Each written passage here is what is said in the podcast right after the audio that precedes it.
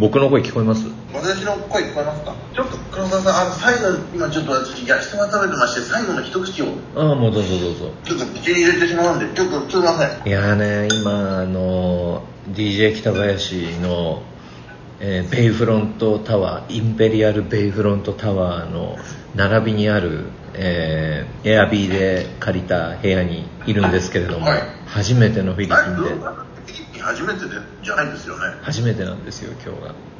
さっき初めていろんなことがあってもう疲れちゃいました。私と一緒に前あれ撮りませんでしたっけ？あの倍速機構はフィリピンは撮ってないです。あれは多分ねインドネシアのことだと思います。インドネシアですか？すいませんちょっと記憶が。そうそうそう。とえこれ隣の国は撮って音って撮ってます撮ってます。あのーこの番組は Amazon Kindle ストアで好評発売中の人生サインストールマガジン6サマナがお送りしますと。この前撮ったやつまだね編集してないんで、あのき今日ちょっとあのなんていうんですかストックになっちゃうんですけどちょっとあまはい私の方は全然あのすいません今ちょっと焼きそば食べててすいませんでした。だからねこれはこれはあの不特定多数に聞こえる会話なので、えー気をつけてください。あそう。この笑う声がすごくうざいからやめろってちゃんと見てます。はいはい。見てますか？どこ2020年皆さんにあのご迷惑をおかけしないように。どこにどこに書いてあるんですか？なんかシックスサマーの掲示板みたいなやつ。ああ私みんな見てないわ。あれはね見ると調子に乗るんで彼らは。見見ね見ないのが一番いい。90年代はすごくやっぱりね見ててあの一喜一憂してたんですけど。はいはいはい。昔ってね結構あのなんていうんですかねみんなあのなんか検索するとすぐ当時2チャンネルですけど当時2ちゃんのあのスレッドが必ず上の方に、まあ、誰の名前検索しても出てきちゃうんですけどあのだから自分の名前を検索しても上の方に出てくるから気になって読んじゃうんですけど結局もう会ったこともないやつがね。ね。空想で書いてるわそうそう。半分以上空想なんですよ。もうだからねもうその何ていうんですか僕を知らない人が見てると、まあ、それは面白いかもしれないですけど俺自身が見てるとなんだこれ。そうそうそう。だって全然関係ないこと書いてあるんだもん。なんかであのもう見るのやめようと思って。やめやめてから結構ねあの気分良くなりましたよ。だってねびっくりしたのがびっくりしたのがですねな何びっくりしたんだっけな。つい最近ですよ。つい最近もう誰だか忘れちゃった。まあだから本人あそうそう思い出した思い出した。YouTuber、はいはいはい。あのね今車中泊ってあるでしょ？トラック。ああはい。あの流行ってますね。そうそう、はい。ハイエースだ私もの見ますよ。車中泊の番組。軽バンなのであの車中泊する人たちいるじゃないですか、ではい。何人かいますよね。ねでなんか貧乏くさい料理ばっかり作ってる人がいてあのスーパーで半額とかさ見切り品であの2割引き3割引き5割引きぐらいで売ってる食材買ってきてあのあ暴走族が走ってる。なんか後ろではいコはい。コールしてますあの、はいはいえ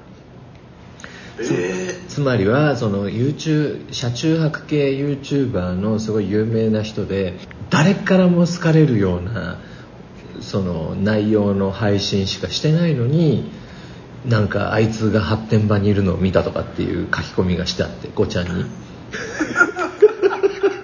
ちょっとショックでしたよ。なんかこんな人まで書かれるんだ。もうなんだろうね。ひ一人10人分ぐらいこうスレッド立てて悪口書いてるやつとか。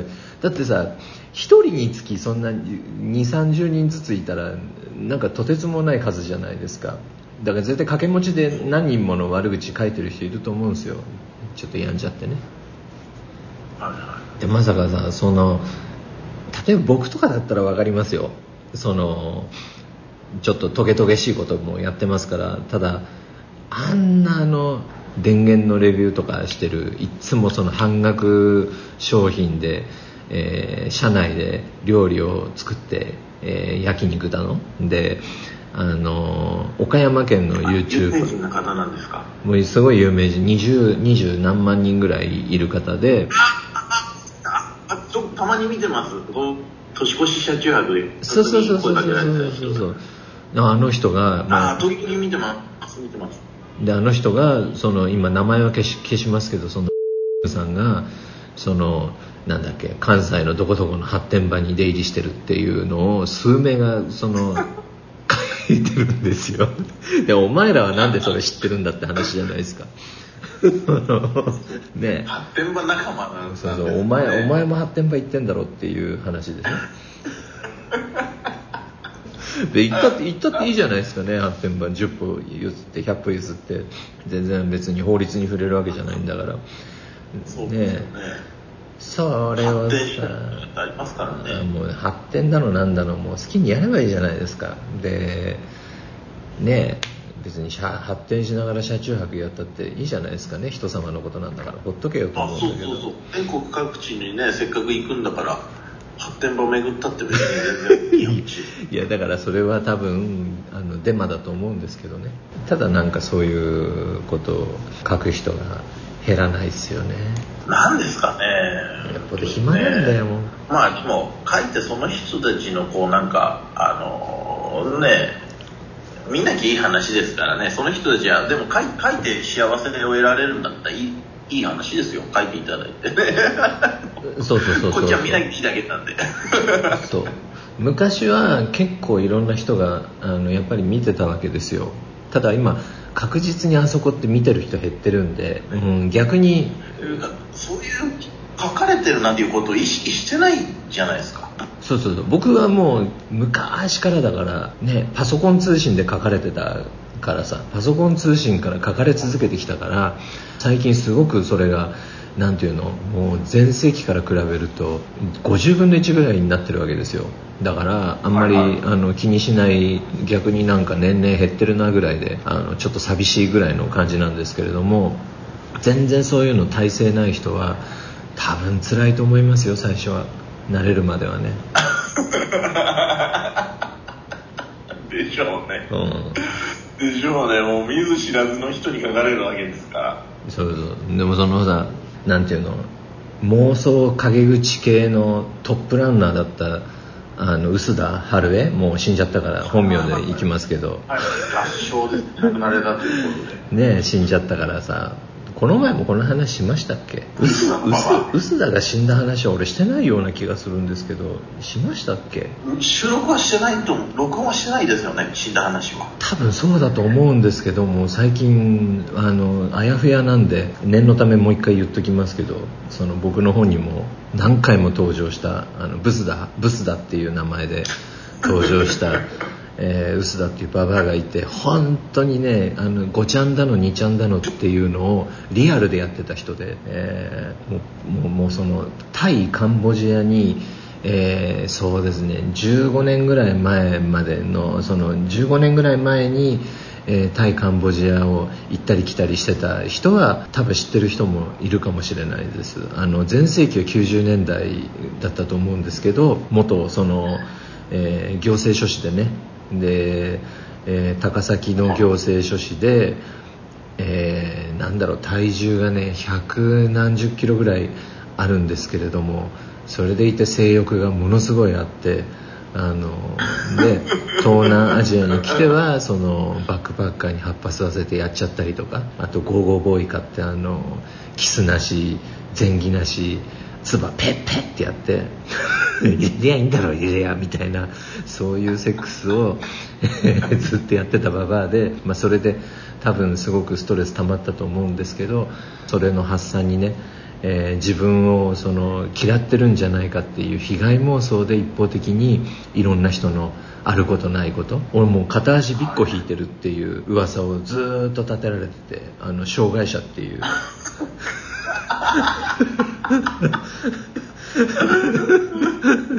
いいけどさ別に。ジャンルがえぐいですだのなんだのあいつはオウム真理教だのなんだのってもう散々いろんな人がさ被害遭いましたよ。ただそのババアもねもうなんだろう。78年ぐらい前から車椅子生活になったのかな。もともとリウマチだったんで。であのもうカンボジアでも変なおまわりと結婚してね、えー、でそのおまわりと組んで。商売やってましたよね。そうそう結婚のあの外国人の女と日本人の男をくっつけるっていうのを、まあ、昔からやってるんですけどまあそのくっつけた後でまあ、金回りがいいと殺すそのな殺人の相談とかしてるのがそのバカだからいろんな関係ない人の耳まで入ってくるんですよ。であの臼田に殺されそうになった日本人のあの元税理士の、えー、方がいてね。でもその方がしょっちゅうこぼしてましたけど。まあそのババアも、えー、半年ぐらい前かな。高崎でね。昔からなんかパキスタン人なんか生活保護もらってパキスタン人の男と同居してるっていう噂だけは聞いてたんでただ噂だからまたあのなんていうんです誰かの妄想かと思ってたら本当にねその元税理士の方の娘さんがまああんまり関係深く言うとあの特定できちゃうんであれですけどまあ薄だと若干関係があってでその税理士の娘さんが臼田に電話をかけたら半年ぶりぐらいでかけたらそのパキスタン人が出てあの、去年トイレで死んだっていう。そのなんかすごいなんで断片的な情報をね。便所で便所で死んだのかと思ってさ。やっぱね悪いことしてパキスタン人はまだそこで生活してるんですね。だ俺そいつと会ってみたいわ。なんで臼田と結婚したのか。してるんでしょうね。なんかセックスとかしたのかなと思って。聞いてみたいですよ本当に。あのお土産持って。結構な年いや多分ね臼田は50半ばあ60ぐらいだと思うんですよ。行って60かな。行ってて60ぐらいか何年ぐらいだそのパキスタン人と？5年ぐらいかな。だから絶対その足あの動かなくなって車椅子になってからだと思うんですよ。あまあそうでしょうね、はいはい、車椅子でねあのキャピトルとかで止まってるっていうのは目撃情報が。そうそうありますよね。したね。はいでそのパキスタン人に関しても僕パキスタン人にその先入観とかまあ、そういう先入観はまああるかもしれないけどその差別意識とかはなしにして、まあ、ある事実だ事実としてその私の、えー、知人がね、えー、あるところでその、まあ、日本にいる、えー、向こうのねあっち系の人たちのビザを取るためにそのダミー会社みたいなのを作ってあのほらもうただのパキスタン人じゃ日本いられないじゃないですか。ずっと。はいはいはい。だからまあ会社の社長っていう実績をまあ書類上だけでも作ったりとかまあそれがダメだったらほら臼田みたいな女と結婚してね。その配偶者として残るとか。うんあギリギリの選択。俺もそうギリギリの選択だと思うけど俺だったら。でも彼らにとってはそれ死活問題ですからねそうそうそう。国とかさせられるのかなと思ってちょっと聞いてみたいですよね本当に。あのなんかパキスタン人に喜ばれるお土産とかってないですかね？あのパプリカとか。パキスタンパキスタン人はよく紙タバコを噛んでますよね。いやいや紙タバコどこで売ってるんですか？パキスタンなんかパキスタンのああいうパキスタンとかインドとかあっちの方の雑貨みたいの売ってる店に売ってるらしいですよ。日本でも？日本でも東京にあるんじゃないですかね。へえ多分普通に噛んでるからあれ税関で引っかかるものじゃないんじゃないでも俺紙タバコってさ普通の紙巻きだと1箱200まあ一番安くて多分今300円ぐらいだと思うんですけど2300円。まあ高ければ400500円あるじゃないですか。大体相場っていうものが。でも紙タバコってどういう価格の付け方なんでしょう？いやそれはでもタバコじゃないんですよ。木の根っこみたいなやつを噛むんですよ。へえあじゃあそれはタバコじゃないんだ。タバコじゃないけどまあでもあの瓶蔵みたいな感じでこうタバ瓶蔵もあれもなんかこう効いてくるんですよね。あれみたいな感じで多分効いてくるんだと思うんですよ。あじゃあちょっとゆるゆるトリップみたいな。多分なんかあのすごく頭が冴えるって本人は言ってました。ああ。じゃあもうそれがないと頭が冴えなくなっちゃうのかな逆に。うん。あのたただなんか歯の奥に挟まるんですよね。あやったことあるんですか？あはい私はあのそのお世話になってた時に。パキスタン人にお世話になってたんですよねそういえば。あのあのいつもああるんですよお店に。あその紙タバコ的なものが。で僕人なんかこうあのパブロンみたいな袋に入ってるんですよ。粉のパブロンみたいな。ああいう小分けになってでそれをなんか3回ぐらいに分けて1袋を噛むんですよね別に美味しいわけじゃないでしょ。甘か甘いとかじゃなくて。全然美味しくないですよ。ですよね。美味しくない。瓶ローも別に美味しいもんじゃないですもんね。前も噛んだけど全然あのダメでしたね。あそう。瓶ローはなんかほらなんか別のもの混ぜるじゃないですか。石灰みたいなやつ。ああはいはい。瓶ローも私ダメだったんですよ。瓶ローも私もダメですね別に。好きにはならなかったけど。あれ瓶ローでもね好きな人って私一緒に行った友達が好きで。え日本人？日本人が四六時中噛んでましたけどえー日本でそんな人いるんだ。いやーじゃあ歯が真っ赤になっちゃうんじゃない？気持ち悪いじゃないですかさ最初。いや全然そのその気持ちよさを味わったことないんですけど。なんか気持ち悪さをものすごい頑張ってあの噛み続けるらしいんですよ。へえで噛み続けるとあのそのなんか何かが現れ訪れるらしいです。なんかほらヘロインとかもさ嘔吐して嘔吐してもうゲーゲーゲーゲー吐きまくった後に体があったかくなってくるみたいなあるじゃないですか。あはいはいはいはいはい。そういうものと似てるのかね。ことなんですかね。なんかでも隣でやられててもあのちょっと勘弁してくれっていう感じですけどね私やったことないけどほらハノイの方でさものすごいなんかサドゥみたいなあの チラムみたいなのでばっかばっか変なタバコ吸ってで鼻からもう煙柱みたいなのブワーって吐いた後ぶっ倒れちゃう動画いっぱい上がってるじゃないですか。見たことありますよ。それなんあ上がってますよ結構。あのハノイ、えータバコだかそういう単語で検索するとなんかベトナムでも南の方の人あんまりやらなくて北は盛んで道端とかでやってる人いるんですけど、うん、ということでですねちょっと待ってください。コーラコーラ飲むんでちょっと。あのえーっと。今日はフィリピンの話をちょっと。前回だからこれは、えー、と前回フィリピンに行きますよっていうお話を取ったですけどそれより先に出る可能性がありますもんね。さすがにそれはないですよ。あのそれはさすがあにこれが先に出るってことはない。ないですないです。順番はちゃんと考えてやりますんで。あそうですか。じゃあ前回に続きってことで今。はい。いやね私ずっと気になってたんですよ。あのフィリピンが。はいはい。なんでかっていうと、まあ、DJ がえ下手したらもう30年ぐらいいるじゃないフィリピンに。そうですねで家まで買ってるわけでしょ？よっぽど住み心地いいのかと思ってたんですよ。はいはいはだしまあ あの僕フィリピンに住んでたっていう知人が周りに何人かいましてでみんなあのフィリピンの各地を逃げ回ったりとかそういう苦労を必ずみんなしてるんですよ。朝会社に行ったらもうはいガランガランに全部運び出されて何もなかったとか？自分の会社行ったら。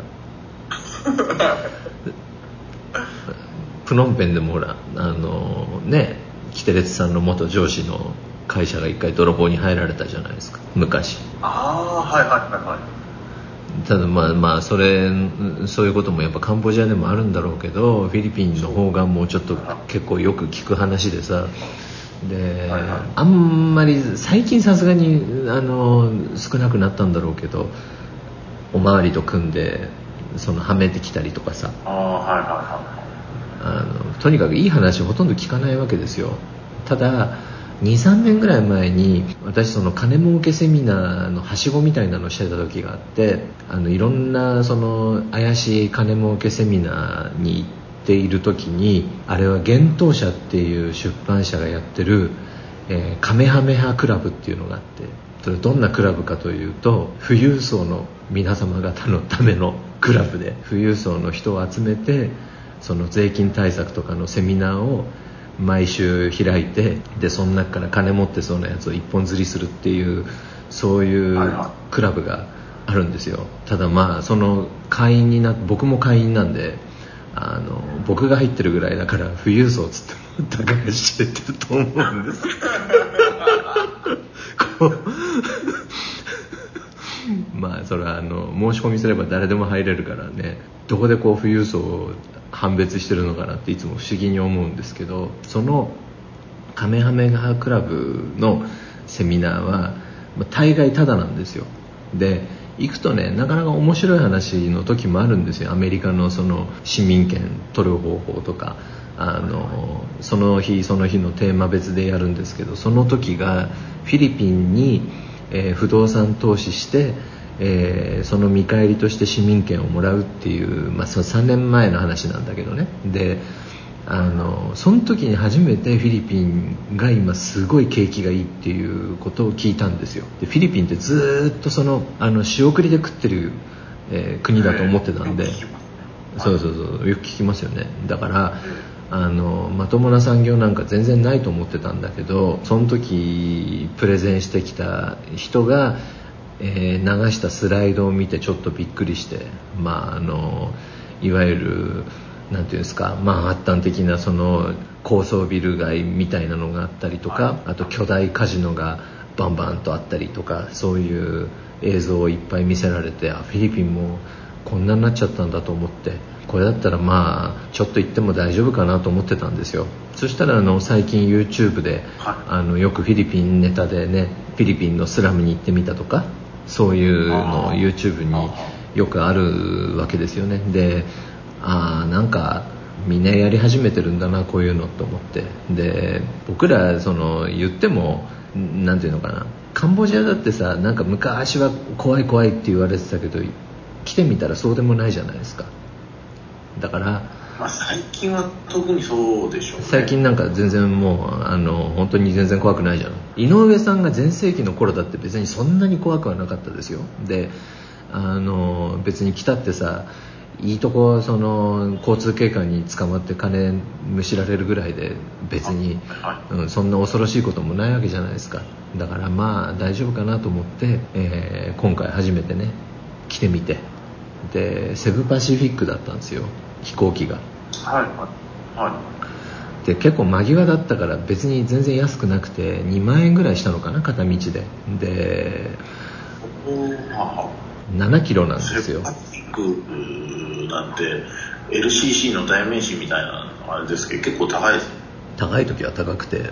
まあよくあるほら LCC ってみんな7キロまでじゃないですか。大概は。あのはい、持ち込み手荷物がセブパシは特に厳しいとか書いてあるんですよ。まあでも検索すると LCC 全部検索すると全部同じようなページがあってあのジェットスターは相当厳しいぞとかあの 煽りサイトが。そうバニラエアは本当に厳しいとか 全部厳しいんだけどエアアジアはこんなに厳しかったみたい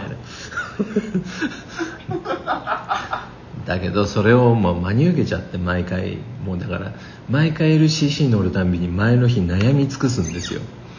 で最後もう荷物をさあの測りで測っちゃったりとかして。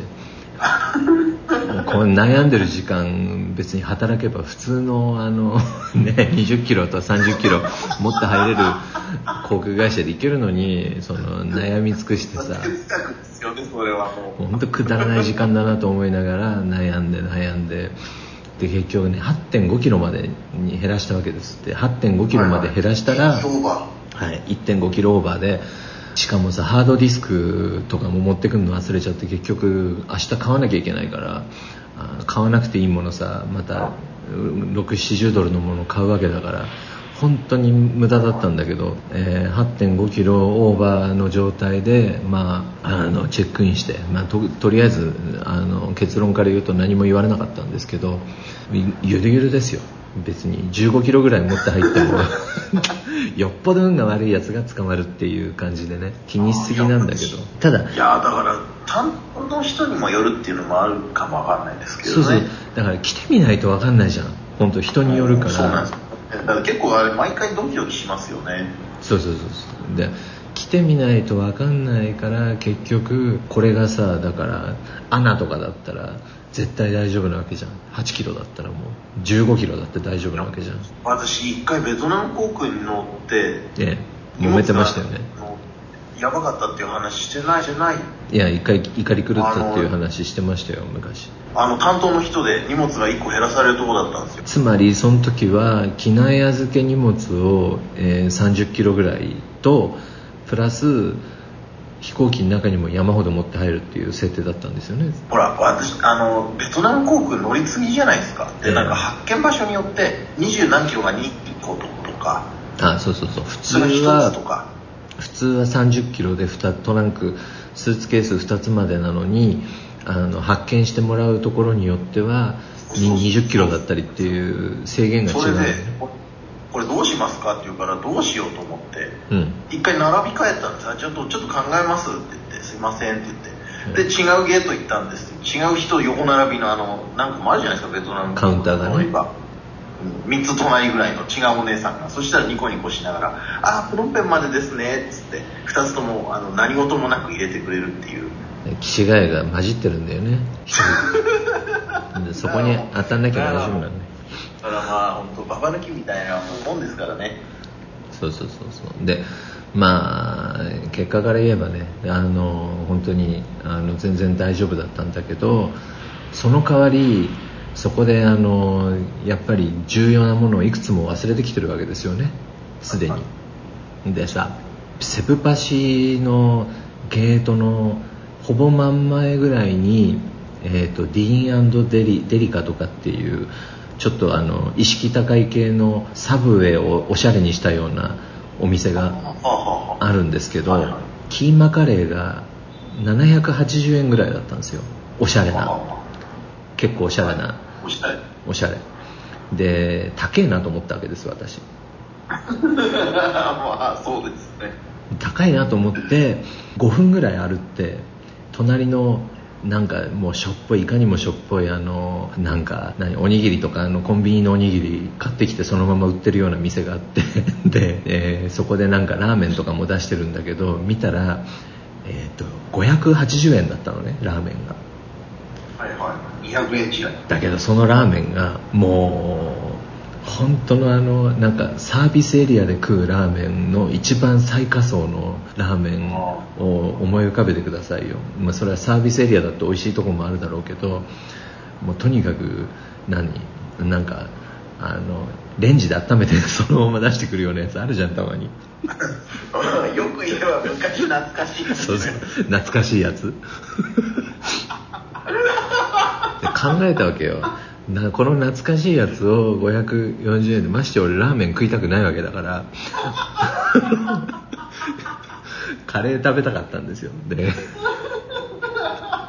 540円でねこれ食うんだったらまあ700いくら出して食いたいもん食った方がいいかなと思って戻ったわけです。であのまあじゃあキーマカレーとって言ったらじゃあお飲み物は何にされますかって言われたんですよね。で炭酸水があったの。あ炭酸水の前にミネラルウォーターっていうのがあって150円で。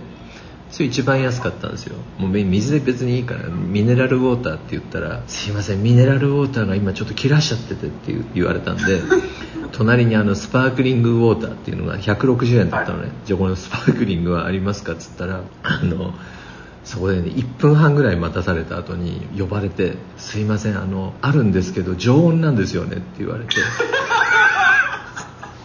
常温かと思ってさ。まあ。常温は飲みたくないからじゃあなんか冷たいものないんですかって言ったらまあアップルジュースあります。って380円ぐらいのアップルジュースを買わされてで結局1000円オーバーしちゃったわけですよ。さあもらうところがあってもらカウンターでなんかそのもらってふって横見たらあのよく松屋に置いてあるようななんか水差しに氷がいっぱい入って置いてあるのねそこに。だからそこで組んで飲むにはタダだタダなんですよ。じゃあ言えよって思うじゃんこっちミネラルウォーターに頼んでスパークリングウォーター常温だからやめたんだから常温じゃなかったら飲んでたんだからそこに真横にさ水差しに氷いっぱい入れたるんならそれ指させば済むじゃんと思ってすごいなんか釈然としない気持ちのままあの飛行機乗ったんですよ。で乗ったら乗ったらさ 乗ったら機内食が出てきたわけですよ。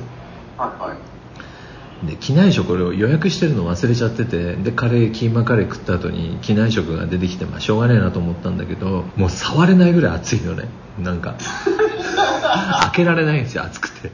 の触れないのよ容器に。でもう「あちあち」って言いながら2分ぐらいかかってようやく手が触れられるぐらいの温度になったんでなんとか開けたらさあれ何に例えればいいんだろう？あのね豚肉のそのスペアリブを、えーはいはい砂糖と少量の醤油で煮込んだ料理。だからカンボジアにもあるじゃん。なんか日本の肉じゃがみたいな。もうちょっとここ濃い味だけど。ああはいはいはいはい。あれのちょっと味がなんか一つ味付けが抜けててしかも野菜がゼロですよ。何も入ってない。でその肉が10個ぐらいと白飯が入ってたのでシソ。質素っていうかもうなんかなんだこりゃと思って。まあ悪いけど。で食ったらさ砂糖と醤油の味しかしないしもう。まあそうですよ でしかもねそのさっきのそのキーマカレーももう食べたらさすごいおしゃれなんだよ。すごいもう見た目は綺麗なんだけどカレーなのに全然辛くないしスパイシーでもないしミートソースの出来損ないみたいな感じだった。すごい残念な味だったわけですよ。でああと思ってた後にまたその残念な味付けのものが出てきたんでもうがっかりしてさ。でがっかりしてたらなんかクイズ大会みたいなのが始まってあの 機内で。クイ機内で。よく LCC はあるんですよクイズ大会。あの でまあいいやそれは。そんであの着きましたフィリピンあのマニラね。はい。まマニラ着いてなんつうのまずイミグレ並ぶじゃないですか。でさカンボジアのすごいのってカンボジアのイミグレってむちゃくちゃ大勢いるでしょ係員が。ああそうですね。ほとんどさ5分以上並んだことないでしょ。ないですね。私ね多分ねもうもう数十回どころじゃないけど5分以上並んだこと多分1回もないですよカンボジアでは。で出る時も入る時も。もうだってカンカンボジア人ってあのそういうところやたら時間かかったりしないです。ねスパスパッとしてますよね。それ人数もさあの5人ぐらいでいいところ20人ぐらいいるわけじゃないですか係員が窓口。あそうそうなんですよね。互い違いに配置されてて。そうそうそうそう。でも全然仕事ないやつとかいるじゃん。端っこの方のやつ。誰も行かないから。互い違いだからダメってますもんね。互い違い同士。で暇を持て余しても遠くから「こっち来いこっち来い」っつってあのああ言って言って言ってくれるんですよね、そう複数の人が。でももう右と左の人がこっち来いって言うとどっちに行こうか。迷っちゃうぐらいの感じじゃないですかだけどやっぱフィリピンはすごなんかもうね4人ぐらいしかいないところにさ60人ぐらいずつ並んでてフィリピンってあのマニラのまあれですか、まマニラマニラ。そうそうそう秋の空港。で俺後ろ、真後ろのこの間乗り継ぎしたんで。真後ろのケトウがもう「うえやうえや!」ってずっとくしゃみしてんのね。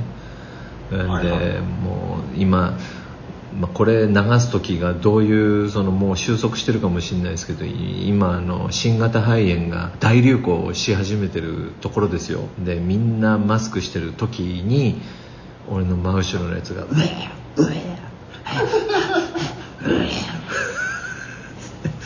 みんな怪げそうな顔して見るぐらいのやつが俺の真後ろにいてもうずーっと嫌だな嫌だなと思っててさ。であのやっと僕の番になったの。20分ぐらいしてで20分待ったんですよでパスポート出したら出したその係員が激怒してるのねなんかで「ダメダメダメ!」って言うから な何したんだよと思ったら俺じゃなくて俺の後ろのそのブレーブレーってやってたやつにそっち行くなそっち行くなはみ出るなとかってそのガラスの中から怒り狂っててでまたなんかすごい嫌な気分になってさでやっとねで出てでタクシーで市内に行くんだけどフィリピンはその空港から、えー市内までっていうのが一番難易度が高いというかそのぼったくり度が高くてあのもう大昔から悪評プンプンでさもうその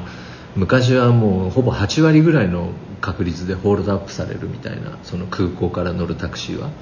あのあちこち遠回りされてあの金せびられるだのなんだのってもう本当ろくな話一つもなくて最近は 最近は、えーもうおしゃれなおしゃれなっていうかまあ綺麗なバス、えーがあったりその比較的ぼったくらないクーポン制のタクシーがあったり、えーでまあ一番安全なのはグラブなんだけど、えーまあいろんなしいろいろ選べてさで結局グラブで行こうと思ってたんであのでグラブもどこで待ってていいか分かんないからその、ま、あのウェイティングポイントみたいなのがあるんでそこを探したい探すのにまで40分ぐらいかかったんだけどで40分かけてやっと見つけてさでフィリピンって普通はさデパウチャーでもそのアライバルでも一回ターミナルから出てまた入るのにボディチェックとかないでしょ。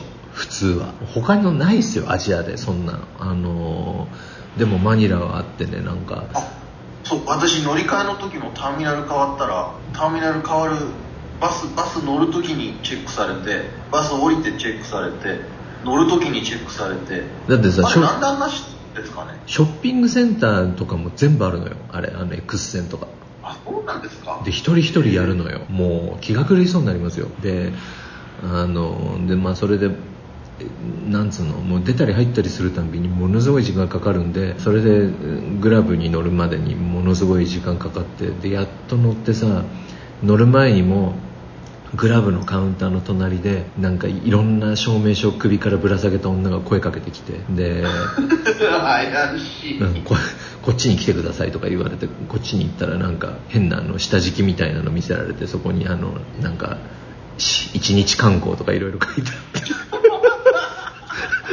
まんまと引っかかって。あ出たまあグラブはぼったくらなかったですけどで着いたのね。あのでエルミタのエルミタっていうのは、まあ、日本で例えたら歌舞伎町バンコクで例えたら柔らみたいなところです。あのいわゆる古臭くてちょっとすすけてる繁華街でその DJ 北林が住んでいるえーインペリアルベイフロントタワーのえー並びのねマンションをエアビーで予約して行ったわけです。で写真しか見えないからまあ綺麗な写真ですよ。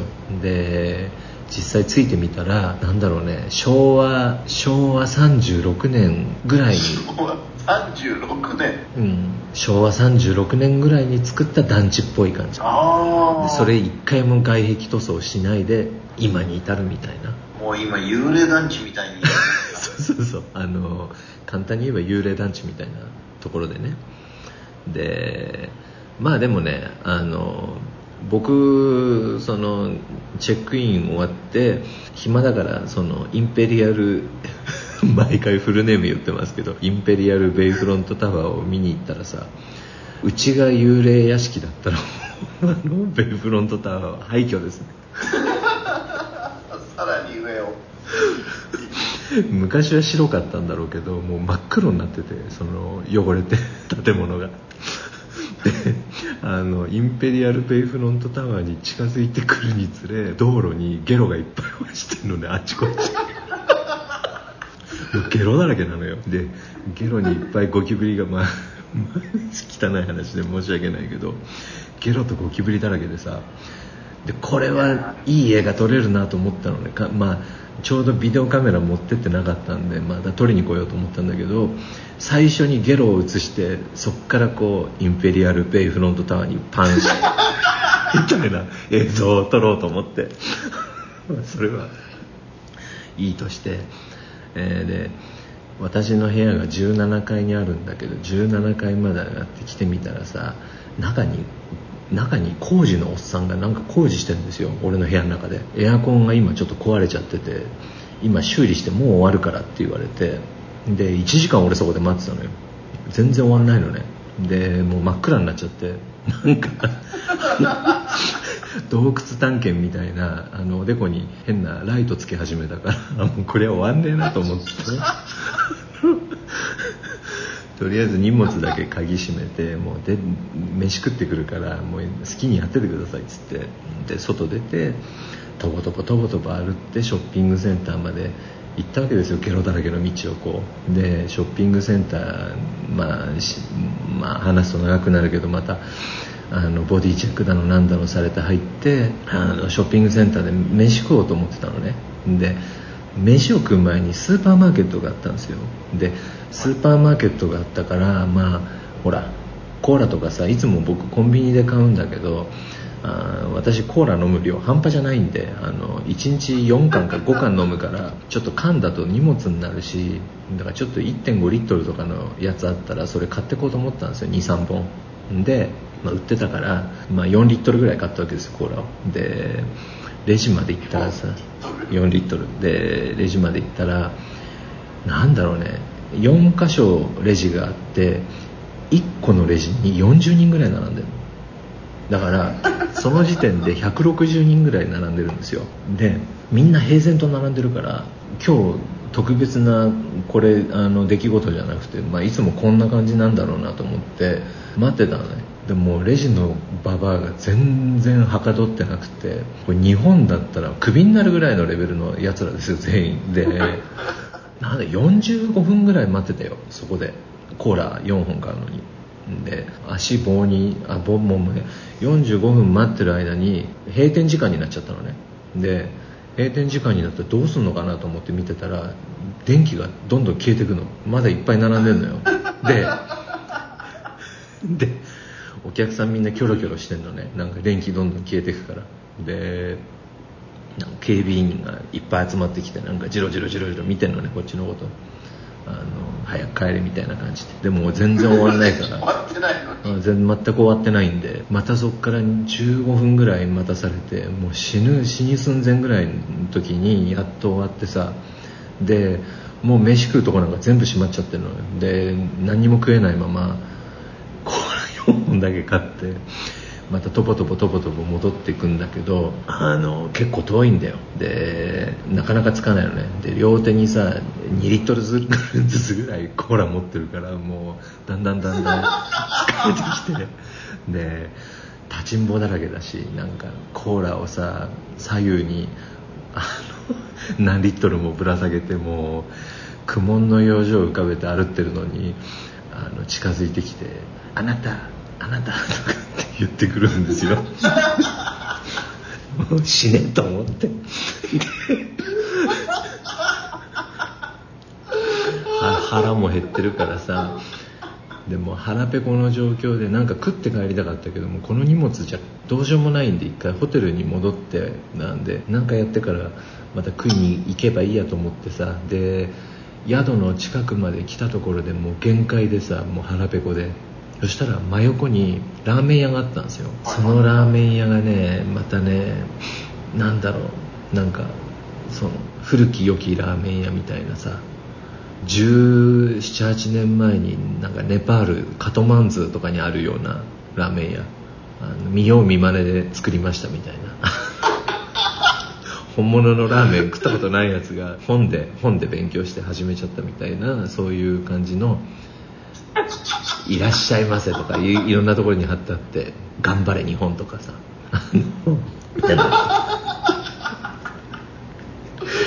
あのね、東北ファイトみたいなそういう上りがいっぱい立ってるところにあのチンピラみたいなのが外に45人いてでドアに営業時間が書いてあって営業時間がなんだっけな、えーと、夜の6時から朝の4時までっていうなんか よくわかんないすごいなと思って。絶対美味しいもの出す店の営業時間じゃないじゃんそれって。だから酔っ払い相手でしょ絶対。失敗したなと思ったんだけどもうそのチンピラが集まってきて「いらっしゃいませ」とかっつってドアを両方からこう開けてくれたんですよ。で入らないともうなんかいやこれダメだなと思って入入ろうとしたら店の中からゴキブリが1匹出てきて俺が中に入るのと同時に外に出てすれ違ってゴキブリとすれ違ってさ。で中誰もいないんですよ。ゴキブリしかいないっていう店で。で座ったらなんだろうね。やっぱ20年ぐらい前のバンコクみたいなあの全部全身黄色のミニスカートのなんかよくわからないなんだろうな。可愛くもないしあの別にブサイクではないんですけど本当の今だから例えば俺が日本でラーメン食いに行ったらそこにミニスカートで化粧お化粧もそのなんだろうバブル時代の昭和63年ぐらいの化粧をした女が出てきたような感じのすごいあのよくわからない感じもうなんか混乱するようなね。でメニュー出されてさで豚骨ラーメンとかいっぱい書いてあるんだけど絶対なんか豚骨ラーメンとか頼んだらいつ作ったやつが出てくるか分かんないじゃないですか。誰もいないんだから。だからこういう店でラーメン食っちゃいけないなと思ってもう失敗しようがない料理。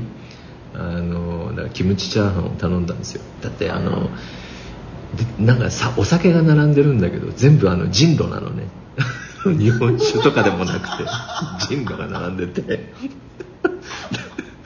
俺韓国人がやってるのかなと思って。だったらまあキムチチャーハンだったら失敗しようがないじゃん。だって俺がキムチチャーハン作ったってそこそこうまいんだから。まあキムチ味作ったらね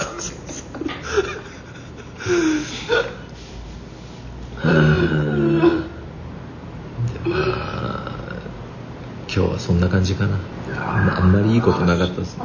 とにかくなんか汚いなっていう印象だけです。あのだから日本だってその西西成とか見てたら汚いけどそれはあのね恵比寿とかあの辺行けば小綺麗なわけでしょ。そうですね。それはもうまあもちろんそうですね。だからマニラも多分この辺。高層ビルが建ってるようなマンハッタンみたいなそういうエリアには今日は全然行ってないってこと？今日会ったことは今ここで話したことが全てだから。あのじゃあマンハッタンへの挑戦は明日以降持ち越しあんまり興味ないですよね。でもねまあ どうやってあと5日ぐらい過ごそうかと思って。5日もいるんですよ俺あと。そのあのマニラにマニラにももうあの四半世紀は住んでいるであろうパイさんには教え子はないんですか？小じきには気をつけた方がいいよとかっていうメッセージが そうそうそうそれはもうアジア中の共通項じゃないですか。小じ小じきだらけなのよなんか知んない。けど小じきと立ちんぼとポン引きだらけですよ、まあ、こういうここがそういうとこなんだろうけどね。立ちんぼはでも昭和の立ちんぼなわけですよね。あと独り言喋ってるやつがすんごいいっぱいいる。なんかずーっと一人で。やばいところですよでも4月にもね来るんですよここに。また。チケット買っちゃってあるから。もうだから今回はまあこれを編集して流すのが多分まだ先なんで皆さんには質問したくてもできないですけどまたどうせ4月にまた来るんで、えーもしマニラでここここに行かなきゃダメだよっていうのがあったらぜひお便りいただければと思いますそうですねなんかこうマニラに精通してる皆さんが聞いていらしたら。そうそうなんかね今日日本人ともね数名すれすれ違ったんですけどやっぱしなんかスタディツアーで来てるカンボジアに来てることも違うしそのバンコクにいるバックパッカーとも違うしなんかそのカラオケクラブの前であものすごいテンションが高いんだよみんな。なんか魚菓子みたいに「動きがなんかやってんじゃないかと思うぐらいのみんな早いんですよね日本人が。こっちにいる人。